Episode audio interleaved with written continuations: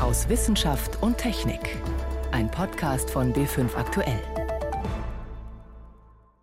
Die Korallen scheiden Kalk aus. Hunderte von Metern wird es dann mächtig. Also jemand, der schon mal in den nördlichen Kalkalpen wandern war oder in Dolomiten, der kann sich solche Gebirge aus Riffgestein angucken. Solche Gebirgslandschaften gibt es im Indischen Ozean auch unter Wasser. Dort haben Forscher jetzt Korallenriffe untersucht, die mit der Klimaerwärmung erstaunlich gut zurechtkommen. Dazu später mehr. Außerdem fragen wir, wird es tatsächlich mal sogenannte Designer-Babys geben? Und wir besuchen Wissenschaftler, die sich von Käferlarven bei der Arbeit helfen lassen. Doch zuerst geht es um Gesundheitsrisiken durch zu viel Aluminium im Körper. Das sind unsere Themen heute. Am Mikrofon ist David Globig. Aluminium ist ein vielseitig verwendbares Material und deshalb auch überall im Einsatz. Wir bauen Flugzeuge und Autos damit, verpacken Lebensmittel darin, nutzen es sogar für Kosmetika. Doch in manchen Bereichen ist Aluminium höchst umstritten, denn wenn man es in größeren Mengen aufnimmt, wirkt es gesundheitsschädlich. Da stellt sich die Frage, wie viel davon gelangt tatsächlich in unseren Körper. Das haben Experten jetzt neu eingeschätzt und festgestellt, einige Altersgruppen bekommen leicht mal zu viel ab. Wir leben in einem Zeitalter des Aluminiums. Das Leichtmetall ist in Autos, Deos, Dosen und vielen anderen Produkten verarbeitet. Das Bundesinstitut für Risikobewertung BFR hat sich deshalb angesehen, wie viel Alu die Menschen hierzulande aufnehmen und wie der Stoff in den Körper kommt. Thomas Tietz ist Lebensmitteltoxikologe am BFR in Berlin. Und dabei ist rausgekommen, dass im Vergleich zu früheren Studien wir beispielsweise über Lebensmittel deutlich weniger aufnehmen. Das ist erstmal eine gute Nachricht und es hat sehr wahrscheinlich auch mit europäischer Regulation von Lebensmittelzusatzstoffen und ähnlichem zu tun. Und es ist aber eben auch dabei rausgekommen, dass dafür andere Produktgruppen wie zum Beispiel die Kosmetika oder eben auch die Lebensmittelkontaktmaterialien, die ja, Alufolie oder Aluminium-Menüschalen oder ähnliches, dafür jetzt eine größere Rolle spielen. Um gesundheitliche Schäden zu vermeiden, empfiehlt die Europäische Behörde für Lebensmittelsicherheit, nicht mehr als ein Milligramm Aluminium pro Kilo Körpergewicht pro Woche aufzunehmen. Also bei einem Menschen mit einem Gewicht von 70 Kilo eine Menge von 70 Milligramm pro Woche. Chemiker Thomas Göhn von der Universität Erlangen-Nürnberg rät, den Wert möglichst nicht zu überschreiten. Das ist ein Vorsorgewert, den man einhalten soll. Also gesehen ist ja dieser Wert halt immer auf die gesamte Lebensdauer. Das heißt, regelmäßige Belastungen in dieser Größenordnung bzw. Überschreitung dieser Werte sollten vermieden werden. Thomas Tietz konnte zeigen, dass Menschen aller Altersgruppen diesen Richtwert deutlich überschreiten können. Die Mehrheit der Verbraucher, das sind Jugendliche und Erwachsene, schöpfen alleine durch das Essen und Trinken bereits die Hälfte des gesundheitlichen Richtwerts aus. Kommt dann noch Alu aus Kosmetik oder Kochutensilien hinzu, kann der Richtwert überschritten werden. Besonders Kinder und Jugendliche sind stark betroffen. Insbesondere sind das bei uns die Heranwachsenden, wenn sie eben Antitranspirantien verwenden und diese besagten Lebensmittelkontaktmaterialien und die aluminiumhaltigen Zahnpasten. Also wenn man alles das mit einberechnet, dann kommt für diese Altersgruppe die höchsten Maximalbelastungen raus. Die Deutschen benutzen heute deutlich mehr Kosmetikartikel als noch vor fünf Jahren, sagt Tietz. Manche dieser Produkte haben die Toxikologen in frühere Studien gar nicht einbezogen. Heute weiß man, dass auch Lippenstifte, Sonnencremes oder Zahnpasta Alu enthalten können. Bestimmte Deos, sogenannte Antitranspirantien, sorgen dafür, dass man wenig schwitzt. Außerdem verwenden Hersteller Aluminiumoxide in Zahncremes, die die Zähne aufhellen. So kommt der Stoff in den Körper, reichert sich dort an und bleibt bis zu 20 Jahre lang dort. Für die Gesundheit können hohe Mengen aber bedenklich sein, sagt Chemiker Göhn. Ja, fürs Aluminium sind halt unterschiedliche Effekte zu betrachten. Sicherlich am vordergründigsten sind letztendlich Effekte auf das Nervensystem, die bei langanhaltender und hoher Belastung durchaus auftreten können, also neurologische Effekte. Das heißt, Aluminium schadet dem Gehirn und den Nerven. Das haben Versuche mit Tieren gezeigt. Die Forscher schließen daraus, dass Alu besonders bei Kindern die Entwicklung des Gehirns stört. Die Motorik entwickelt sich zum Beispiel schlechter. Außerdem leiden, auch bei Erwachsenen, Organe wie die Niere, die Leber oder die Knochen unter zu viel Aluminium. Vermeiden lässt sich Aluminium nicht, weil es in der Natur vorkommt und damit auch in Lebensmitteln. Verbraucher sollten sich deswegen abwechslungsreich ernähren, rät der Toxikologe Thomas Tietz. Dabei gilt das Gebot der Vielfalt. Produkte und Marken sollte man häufig wechseln. Grundsätzlich gilt, je weniger Aluminium im Körper, desto besser. Man kann sie stark reduzieren und das ist auch das Positive sozusagen, was in unserer Studie herausgekommen ist.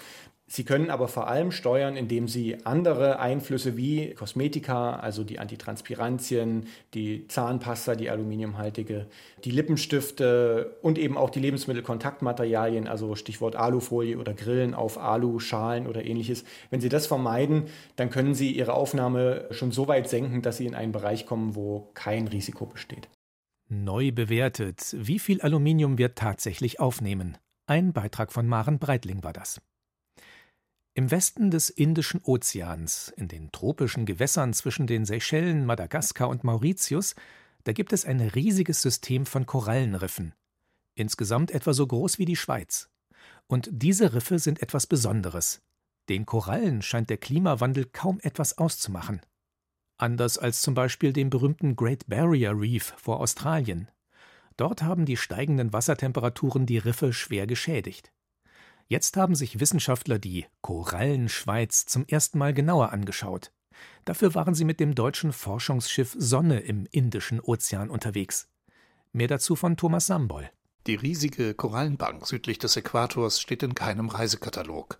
Sie ist kein Tauch- und Schnorchelparadies, wie man es von den weiter nördlich gelegenen Malediven oder aus der Karibik kennt. Sie ist quasi unsichtbar. Und das hat seinen Grund, erklärt der Geologe Christian Betzler von der Uni Hamburg. Ungewöhnlich ist eben, dass die Korallen wirklich nicht bis zum Meeresspiegel wachsen. Und diese Riffe, die sind in etwas größere Wassertiefen, 20, 30 Meter tief. Und die Korallen scheiden Kalk aus, hunderte von Metern wird es dann mächtig. Also jemand, der schon mal in den nördlichen Kalkalpen wandern war oder in Dolomiten, der kann sich solche Gebirge aus Riffgestein angucken. Also genauso ist es da auch ein Relief, ein ganz fantastisches Relief, eine Unterwasserlandschaft, die wir auch nicht erwartet haben, also die von Canyons und Hügeln durchzogen wird. Das Korallenierwachstum in tieferen Wasserschichten einfach einstellen ist aber ungewöhnlich, sagen die Wissenschaftler.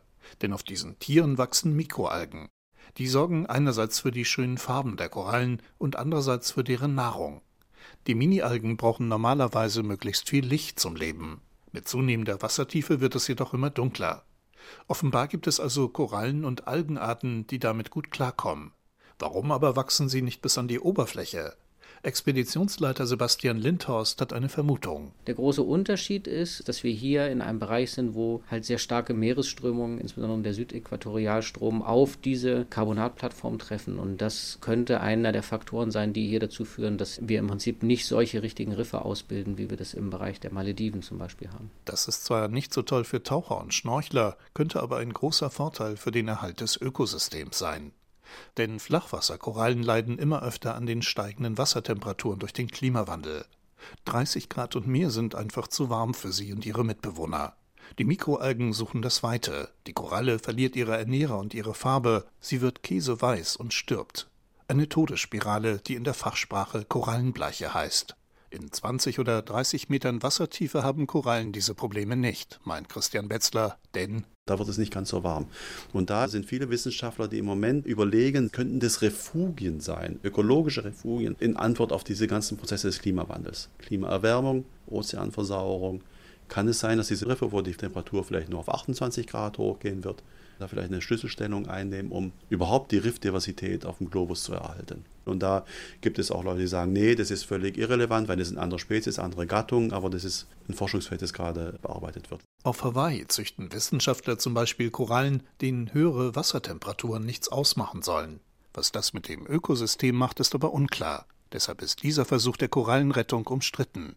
Fraglich ist auch, ob die sogenannten Korallendoktoren auf den Malediven wirklich in großem Stil etwas bewirken können. Die Biologen versuchen, abgestorbene Riffe wiederzubeleben, indem sie dort Ableger von gesunden Korallen anpflanzen.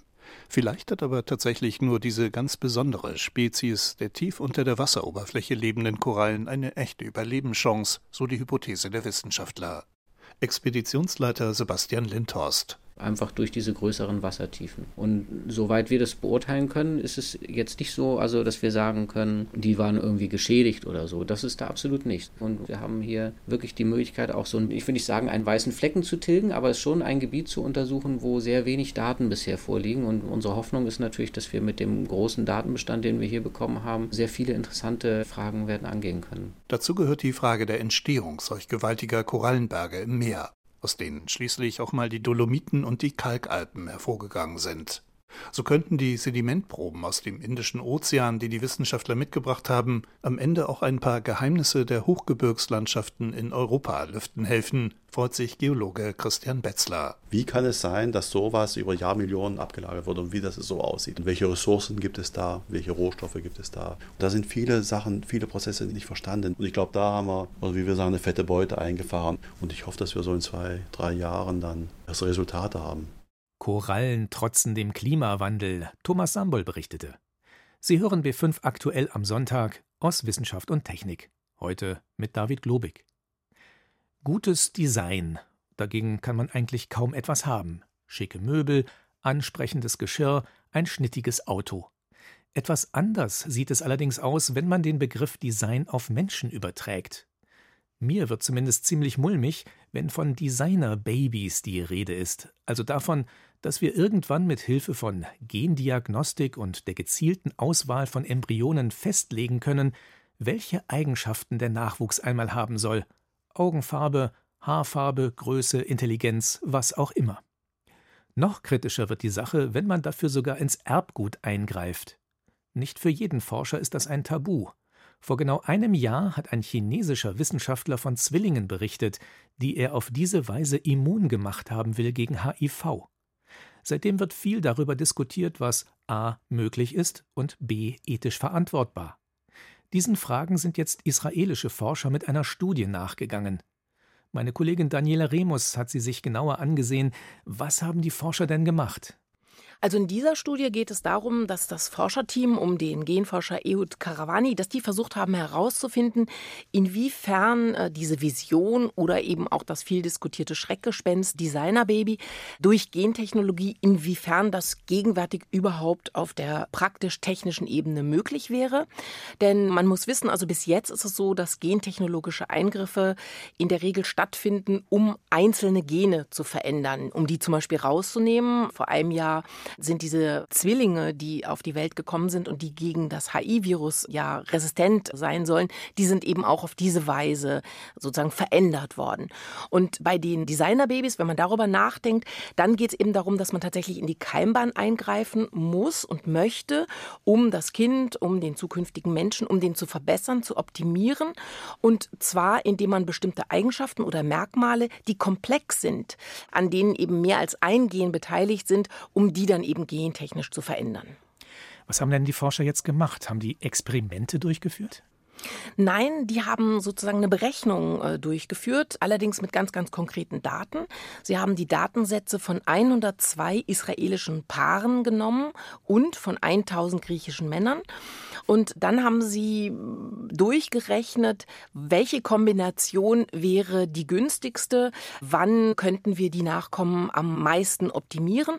Und das haben sie gemacht, nicht so ganz allgemein, sondern im Hinblick auf zwei konkrete Merkmale. Einerseits Körpergröße und auf der anderen Seite Intelligenzquotient. Das sind eben solche komplexen Merkmale, die nur dadurch zustande kommen, dass verschiedene Gene daran beteiligt sind, multifaktoriell, wie die Wissenschaftler sagen. Und bis jetzt weiß man eben nur, der IQ wird zu 50 Prozent ungefähr vererbt, äh, Körpergröße zu 80 Prozent. Und die wollten jetzt eben rausfinden, wie sicher können die Vorhersagen dann tatsächlich sein, wenn man versucht, da das Optimum miteinander zu kombinieren. Und was ist jetzt bei diesen Berechnungen rausgekommen? Ist es tatsächlich möglich, den IQ und die Körpergröße durch gezielte Suche bzw. durch Auswahl zu steigern?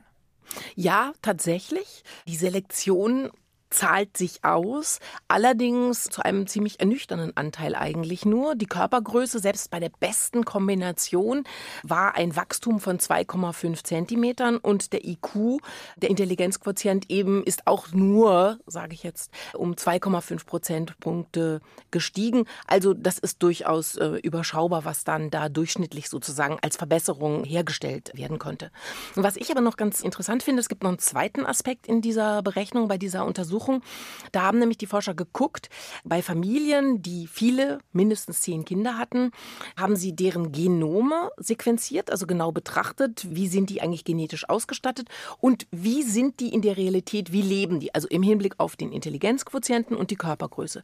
Und sie haben festgestellt, dass die genetischen Voraussagen also sie finden die und die Merkmale und stellen fest, Mensch, dieses Kind müsste besonders groß gewachsen sein, dass das eben überhaupt nicht zutraf, sondern dass die Ergebnisse da durchaus unterschiedlich waren und dass man eben gar nicht sagen kann, wenn man genetisch die beste Auswahl, scheinbar beste Auswahl herstellt, dass das tatsächlich in der Realität dann auch dazu führt, dass dieser Mensch am intelligentesten oder am größten ist.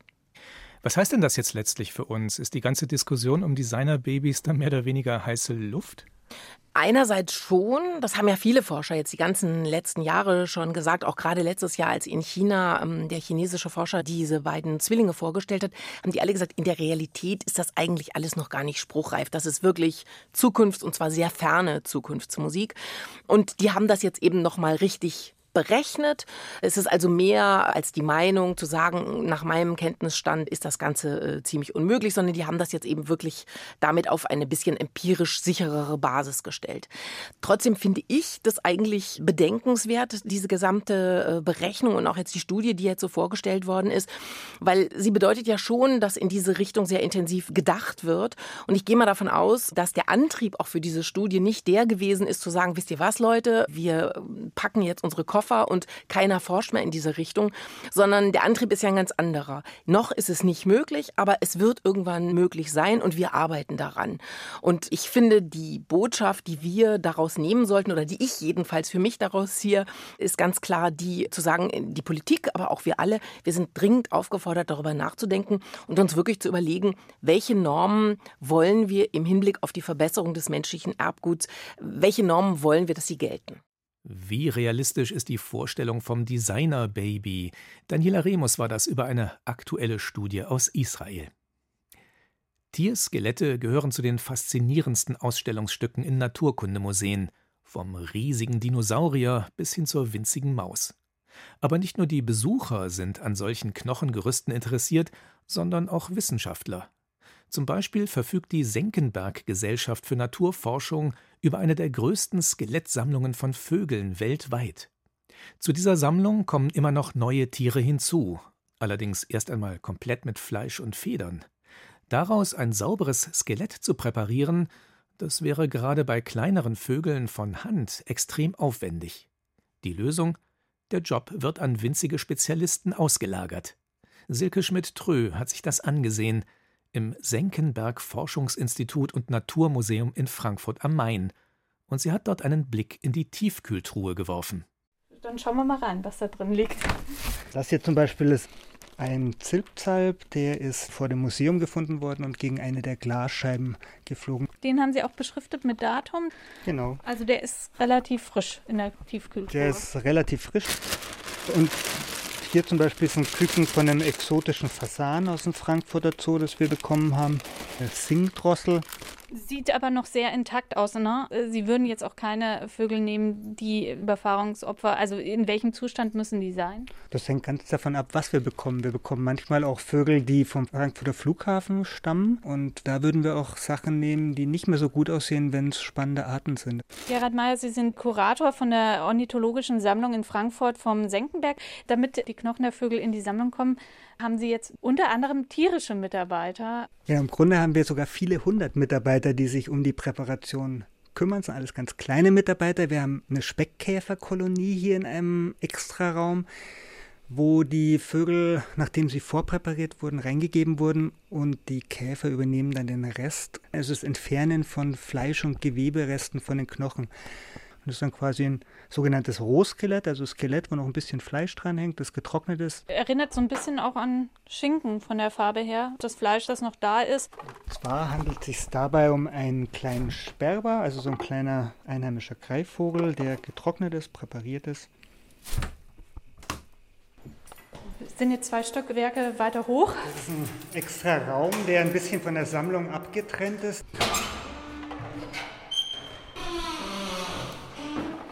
Und dieser Raum hier, der ist natürlich viel wärmer auf draußen. Wir bemühen uns, dass der immer so an die 35 Grad hat. Auf so Tischen sind hier die Kästen aufgebaut und innen drin ganz viel Braun, was sich auch so ein bisschen bewegt. Es riecht auch sehr intensiv, muss man sagen. Also es hat so eine leichte Süße hier in der Luft, äh, riecht ein bisschen nach Verwesung. Ja, das riechen Sie, weil Sie hier noch nie drin waren. Also wenn ich hier reingehe, ich rieche sehr wenig. Also ich bin hier fast täglich in diesem Raum, um zu gucken, ob die Skelette schon fertig abgefressen sind und irgendwann riecht man das nicht mehr. Ich würde das jetzt hier mal in ein Becken geben, das nicht so gut besetzt ist, wo wenig Körper drin sind und wo viele Käfer rumlaufen. Und dann würde das jetzt hier drin sein und die Käfer würden in den nächsten Tagen ihre Arbeit machen und wir würden dann hoffentlich in ein paar Tagen das fertige Skelett haben. Wer hier das Fleisch abfresst, sind nicht die Käfer selbst, also nicht die erwachsenen Käfer, sondern es sind nur die Larven der Käfer. Man kann ja vielleicht mal eine Box rausnehmen. Das sind so offene Plastikschalen. Hat so ein bisschen was von Silberfisch. Ja, genau, vielleicht wie ein behaartes Silberfischchen sehen die aus. Also die sehen jetzt nicht besonders eklig aus, die sind noch nicht weiß, sondern die sind dunkel gefärbt. Man kann die in die Hand nehmen, da passiert nichts, die beißen natürlich auch nicht. Die häuten sich dann und deswegen dieses ganze Kruschel, das hier drin liegt. Sehr, sehr unübersichtlich. Wie viele Käfer sind denn hier insgesamt? Oder Käferlarven in dem Fall, die sind ja die, die die Arbeit machen. Aber das kann man so nicht sagen. Im Moment ist relativ wenig los, aber ich denke trotzdem, dass hier sicher einige hundert Käferlarven gerade in den verschiedenen Boxen sind. Haben wir denn einen, der praktisch abgenagt ist? Wann ist er denn der Vogel so weit, dass er in die Sammlung kommen kann, das Skelett? Also wir haben keinen, der jetzt wirklich perfekt fertig ist, aber der ist schon fast fertig. Da sind nur noch so ein paar wenige Gewebereste an den Füßen dran. Also es wäre optimal, den noch ein bisschen zu lassen. Problem ist, also das hier ist eine große Eule, ein Uhu. Da ist die Knochenwand unglaublich schwammig. Also da kann es sehr schnell passieren, dass sich die Käfer durch die Knochenwand durchbohren. Hier ist auch gerade eine oberhalb der Augenhöhle, genau, die sich noch bewegt, eine Larve. Ja, das ist unproblematisch. Also da ist im Moment ist noch genug zu fressen dran. Der Uhu ist aber auch jetzt schon in seinen Einzelteilen praktisch zerlegt. Das heißt, ein ganzes Skelett brauchen Sie am Ende gar nicht. Nee, ein ganzes Skelett brauchen wir nicht. Für uns ist es eher interessant, wenn wirklich Einzelknochen in den Boxen liegen, wenn es fertig präpariert ist. Bei dem würde ich sagen, dass das eigentlich fertig ist, dass man das rausnehmen kann. Okay, und jetzt müssen wir auch raus, weil es ist sehr warm. Ja, es ist sehr warm und ist auch ein bisschen klaustrophobisch, dadurch, dass der Raum sehr klein ist. Also es ist kein Raum, in dem man Stunden verbringen muss. Das sind Skelette von Schuhschnäbeln. Die wurden in Frankfurter Zoo gehalten. Man hört auch, dass es so raschelt, dass ja hier nur die einzelnen Knochen in dieser Schachtel liegen. 20.000 sind wir es insgesamt? Ein bisschen über 20.000 Vogelskelette. Wieso braucht man denn überhaupt so eine Sammlung von Vogelknochen? Vogelskelette wurden in der Vergangenheit kaum gesammelt, sind inzwischen aber immer wichtiger für Leute, die über Vogelevolution und vor allem über fossile Vögel arbeiten. Also selbst wenn man irgendeinen Entenknochen in irgendeiner Fossilfundstelle findet, braucht man natürlich alle heutigen einheimischen Arten und auch viele exotische Entenarten, um die damit vergleichen zu können, um herauszubekommen, was das eigentlich war. Und ein Nachteil hat die ganze Sache, auch wenn die Käfer ja fleißige Arbeiter hier sind im Naturkundemuseum. Die Kleidung, äh, würde mal sagen, jetzt kann ich nicht mehr mit der U-Bahn heimfahren, weil der Geruch. Ja, das ist immer ein Problem. Also das U-Bahn-Fahren nach der Arbeit, wenn man bei den Käfern war, das ist was, was man ein paar Mal überdenken sollte. Speckkäfer als fleißige Helfer für Präparatoren. Das war eine Reportage von Silke Schmidt-Trö. So viel für heute aus Wissenschaft und Technik. Am Mikrofon war David Globig.